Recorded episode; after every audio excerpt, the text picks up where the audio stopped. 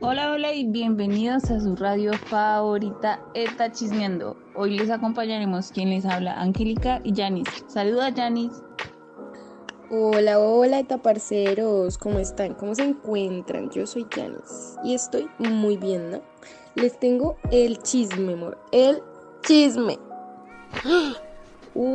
Uy, sí, les tenemos una mitad súper top. Bueno, ahorita no está tan top, pero con ustedes, Darcy Queen.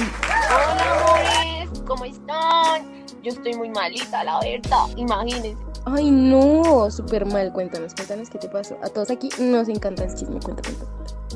No, pues, Mori, imagínate que salí con unos parceritos, así todo tranqui, tranqui, tranquilísimo, pero pues mis seguidores me recomendaron un plato ahí en donde fuimos a Andrés Carne de Pez y pues listo, yo lo pedí, el plato famosísimo, supuestamente.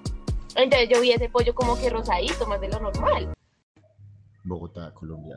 Pero lo que Darcy Quinn no sabía al momento de ingerir este pollo es que este estaba contaminado por la bacteria de la salmonela. Y yo, mm, bueno, hagámosle pues, yo soy invencible. ¿Y qué? Y pues no, me enfermé. No, fijo, eso estaba mal cocinado, amiga. Pero cuéntanos, ¿qué pasó después?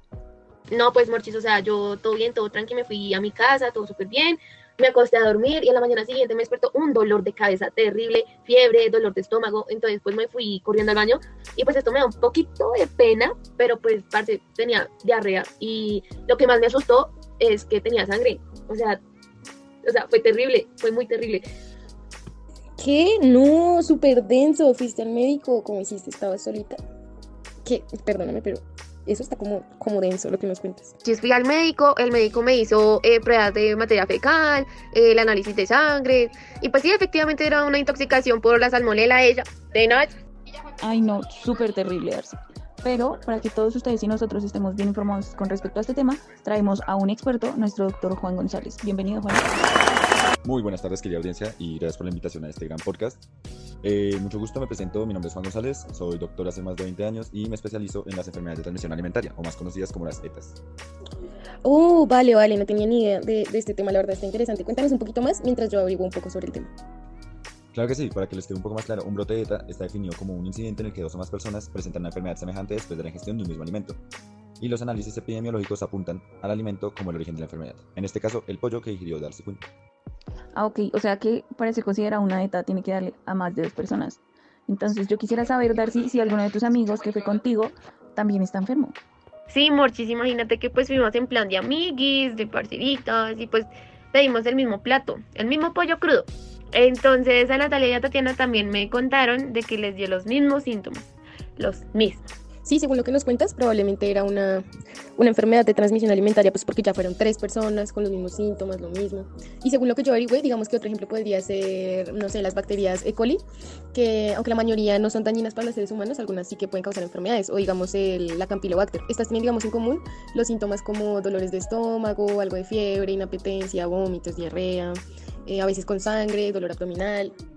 Digamos que otros ejemplos nos podría dar, Doc. Claro que sí, y para complementar también tenemos aquella que es producida por el Clostridium botulinum, la cual nos va a producir debilidad y vértigo, usualmente seguido de doble visión y la dificultad progresiva por hablar. Aparte de esta, también tenemos la listeriosis, la cual es producida por la ingesta de alimentos contaminados y esta se suele presentar con fiebre, dolores musculares y a veces con síntomas de gastroenteritis como náuseas y diarrea. Bueno, Doc, yo te tengo una pregunta y es que ¿cómo carajos me contagié? ¿Y cómo pude haber prevenido esto? Puede contraer por una mala limpieza de los alimentos, también de los utensilios para la preparación de estos mismos, por no tener una debida cocción en los alimentos, ya sea carne, pescado o pollo.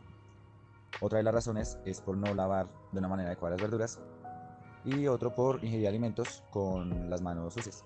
Para prevenirlo debemos desinfectar muy bien cada una de las herramientas que vayamos a utilizar para, para preparar nuestros alimentos. También lavarse las manos antes de comer, después de ir al baño y desinfectar muy bien todas las superficies y equipos utilizados en la preparación de alimentos. Muchísimas gracias chicos, está chismeando los mejores. Gracias doctor, me sirvió muchísimo tu información y ya voy a tener más cuidado. Gracias.